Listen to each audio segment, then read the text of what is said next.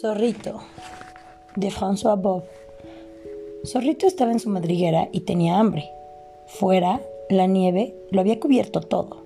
Decidido, se puso su abrigo de invierno y salió de casa. Pero, aunque era blanco como la nieve, no podía ocultarse, porque Zorrito tenía el hocico puntiagudo y los ojos traviesos delineados de negro. La nieve era muy fina y blanda. Zorrito quería jugar, correr y saltar. Se divirtió pateando la nieve y haciéndola volar a su alrededor. Rodó feliz por la nieve y olvidó que tenía hambre. Al levantarse, sintió mucho calor, así que masticó un poco de nieve para calmar su sed. Entonces describió, descubrió unas huellas desconocidas. Se acercó, husmeó el suelo y hundió una pata en la nieve para comparar las huellas. ¡Qué largas son! ¿De quién serán? ¿Quién habrá pasado por aquí? Mm, para saberlo, tengo que seguir el mismo camino, pensó el zorrito travieso. Sin pensarlo mucho, se puso en marcha. Anduvo durante mucho tiempo junto a las huellas misteriosas. De pronto, éstas desaparecieron. No había nada. Miró al cielo y parecía que habían volado. No, Zorrito estaba cerca de un lago congelado donde ya no se veían los pasos desconocidos. Mm, si sigo adelante, seguro que los encontraré al otro lado, pensó Zorrito malicioso. Prosiguió su camino, pero al llegar al centro del lago congelado se detuvo. Su corazón empezó a latir con fuerza. Tenía la impresión de que latía sobre su cabeza. ¿Y si se rompiera el hielo? Uy, un largo escalofrío recorrió todo su cuerpo. No, no, no, repitió cerrando los ojos. Por fin recuperó el aliento. Continuó caminando sobre la punta de sus patas para hacerse más ligero. Tan ligero que el hielo no pudiera romperse. Y llegó al otro lado. Allí, efectivamente, volvió a encontrar las huellas sobre la nieve. Olvidó el miedo y siguió su camino. En el gran valle que atravesaba, vio con sorpresa que las huellas tan largas aquí se volvían muy pequeñas allá. En el horizonte se sentó un momento y reflexionó. ¿Quién puede hacer un viaje tan largo? ¿Para ir hacia dónde? Mm, pues Zorrito de todas maneras, no se desanimó. Acabaría por saberlo y siguió su camino a buen paso.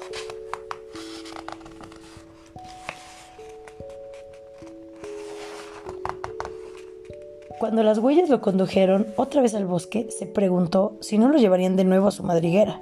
Estaba muy enojado. Tuve que dar toda esa vuelta para regresar a la puerta de mi casa. respiró profundamente. Trató de conservar la calma y regresó a su madriguera. De pronto, olvidó su enojo. En la puerta había un paquete azul y rosa. ¿Qué? ¿Qué es eso? Entrecerró sus ojos traviesos, delineados de negro, para ver mejor las letras plateadas escritas sobre la cinta y leyó en voz alta, ¡Feliz Navidad! Entonces comprendió que había seguido las huellas y los pasos de Santa Claus. Él no sabía que ese día los zorritos también recibían un regalo.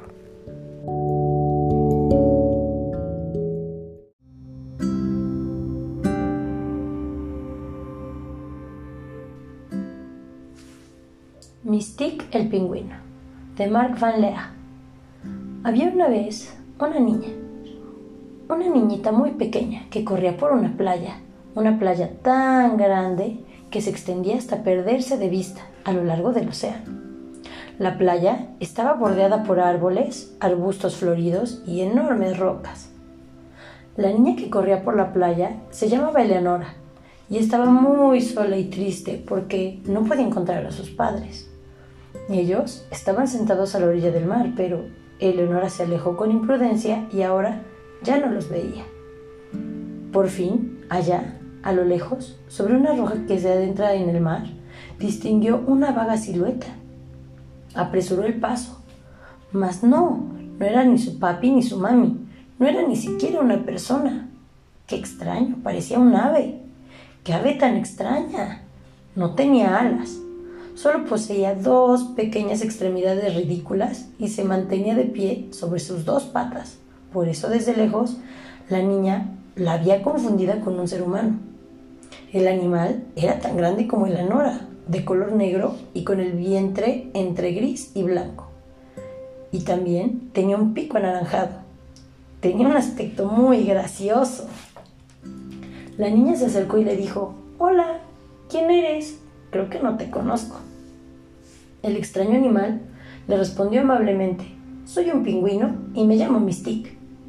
Nunca te había visto por aquí en la playa, respondió Leonora. Pues porque acabo de llegar, contestó el pingüino, balanceándose de una manera muy cómica sobre sus dos patas. Vengo desde muy lejos, de un país que está perdido en la bruma, donde siempre hace mucho frío y no hay ni árboles ni flores. Solo hay témpanos, osos blancos, focas y pingüinos, por supuesto. Y bueno, también algunos esquimales. Y bueno, también el brujo Akawak. ¿Cómo llegaste hasta aquí? le preguntó la niña. Entonces el pingüino le empezó a contar su historia.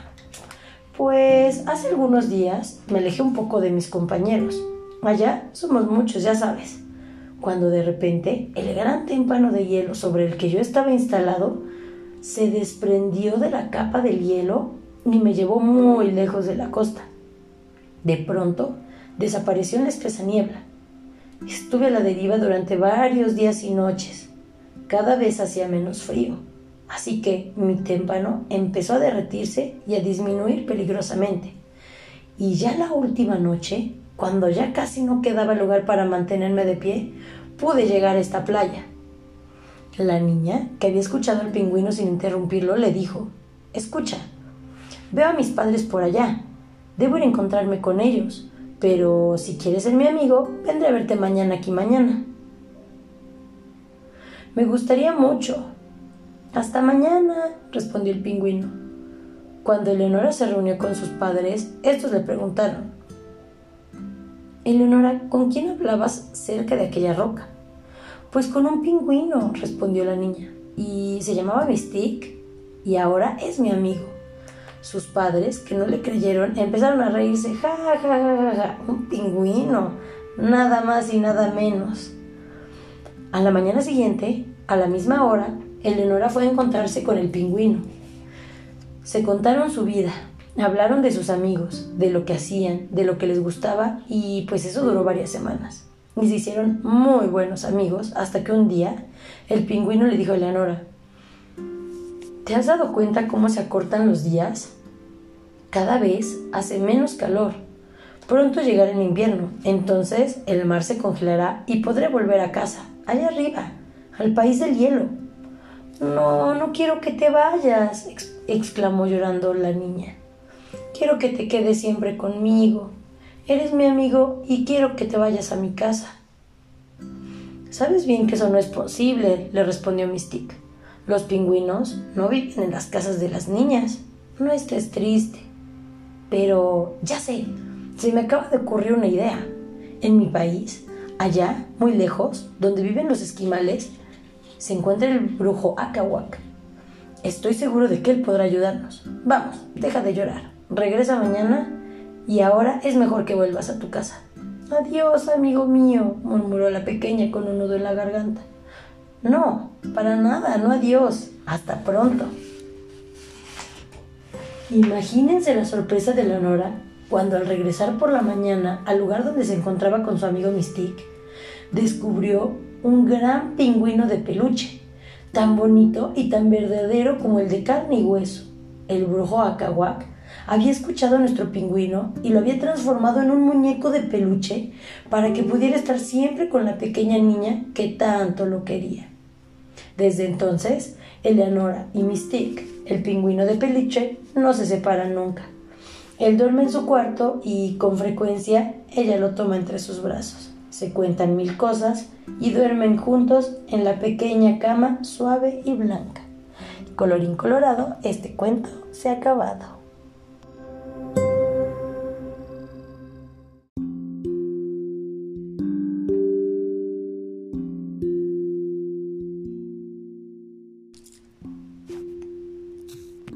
Querido Maximilian, espero que al caer la noche seas el más feliz en tu cama y que sueñes lo que quieras una vez que te pongas el pijama.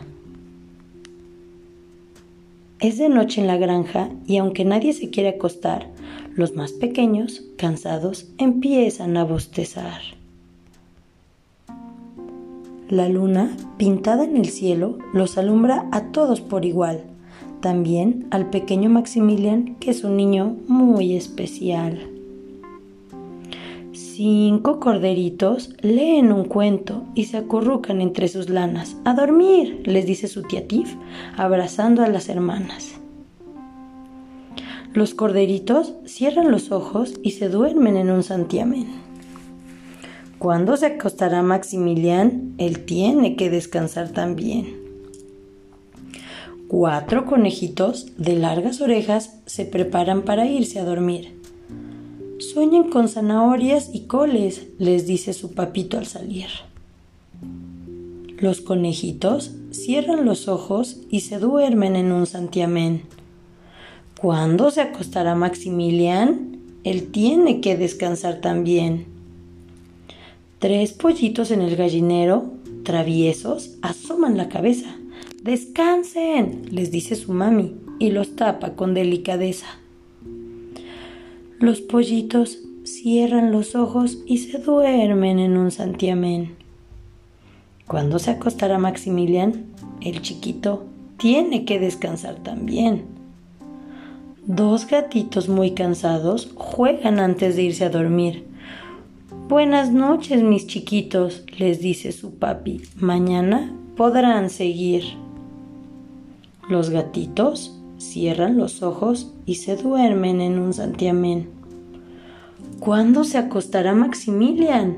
Él tiene que descansar también. Un niño muy especial bosteza con todas sus ganas. ¡Ah! Es hora de irse a dormir y coger fuerzas para mañana. Maximilian pronto cerrará los ojos y se dormirá en un santiamén. Buenas noches, pequeño Maximilian. Espero que duermas bien. La luna, pintada en el cielo, los alumbra a todos por igual, también al pequeño Maximilian, que es un niño muy especial. Te amo mi rey, buenas noches.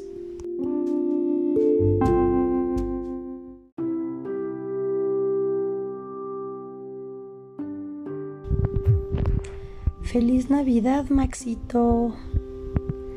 Querido Maximilian, cada día contigo es un regalo, pero sobre todo en estas fechas tan especiales. Disfruta mucho de tus primeras Navidades. Algo está cambiando en la granja. Hay luces y nieve en cada rincón. Ya se acerca la Navidad, Maxito. Una época mágica y llena de ilusión. 5. Ahora que solo faltan cinco días, los corderos salen corriendo afuera. Con la nieve así de bonita y blanca se la pasan jugando la mañana entera. Maxito también sale con ellos para disfrutar el momento. El muñeco de nieve que ha hecho parece estar la mar de contento. Se divierte haciendo ángeles uno y otro y otro más. ¿Cuántos días quedan para Navidad? Ayúdame con la cuenta para atrás. Cuatro. Ya solo faltan cuatro días. Los pollitos lo tienen todo pensado. Por eso han decorado el corral con luces, cariño y mucho cuidado. Maxito también prepara el árbol con muchas guirnaldas y lucecitas. Hay adornos de todos tipos. Las posibilidades son infinitas. Para dejarlo aún más bonito, le pone una estrella dorada. ¿Cuántos días faltan ahora? Pues ya casi no queda nada. Tres tres días más y será Navidad. Comprarán regalos y mazapán. Los gatitos ayudarán a envolverlos o al menos lo intentarán. Maxito también envuelve los suyos. Es uno de sus momentos favoritos. Qué contentos se pondrán todos. Le están quedando súper bonitos. ¿Ha hecho unas galletas muy ricas? Uf, qué bien huele la cocina. ¿Cuánto falta para Navidad? Está a la vuelta de la esquina. Dos. Ya solo quedan dos días. Los conejitos son muy juguetones. A todos les gusta salir a la nieve y lanzar bolas en todas direcciones. A Maxito le encanta esta fiesta. Sabe que hay comida deliciosa, que la gente ríe, habla, baila y además se siente generosa. Para acabar un día tan redondo, lo mejor es leer un buen cuento. ¿Cuánto falta para Navidad? Seguro que llega en cualquier momento. Uno. Ya solo falta una noche. Todos duermen con el portón abierto. Gatitos, conejos, pollitos y ovejas. Pero Maxito aún está despierto. Está buscando a Santa y a su trineo en la oscuridad. Al día siguiente, al, al despertarse, por fin ya será Navidad. Los corderitos cuentan chistes y los conejos cantan villancicos. Los pollitos abrazan a su mami y los gatos comen turrones ricos. ¡Feliz Navidad, Maxito! El día está lleno de risas, abrazos y sobre todo diversión. ¡Feliz Navidad, Maxito! ¡Feliz Navidad de todo corazón! Algo está cambiando en la granja. Hay luces y nieve en cada rincón. Ya se acerca la Navidad. Maxito, es una época mágica y llena de ilusión. Feliz Navidad, mi amor, te amo.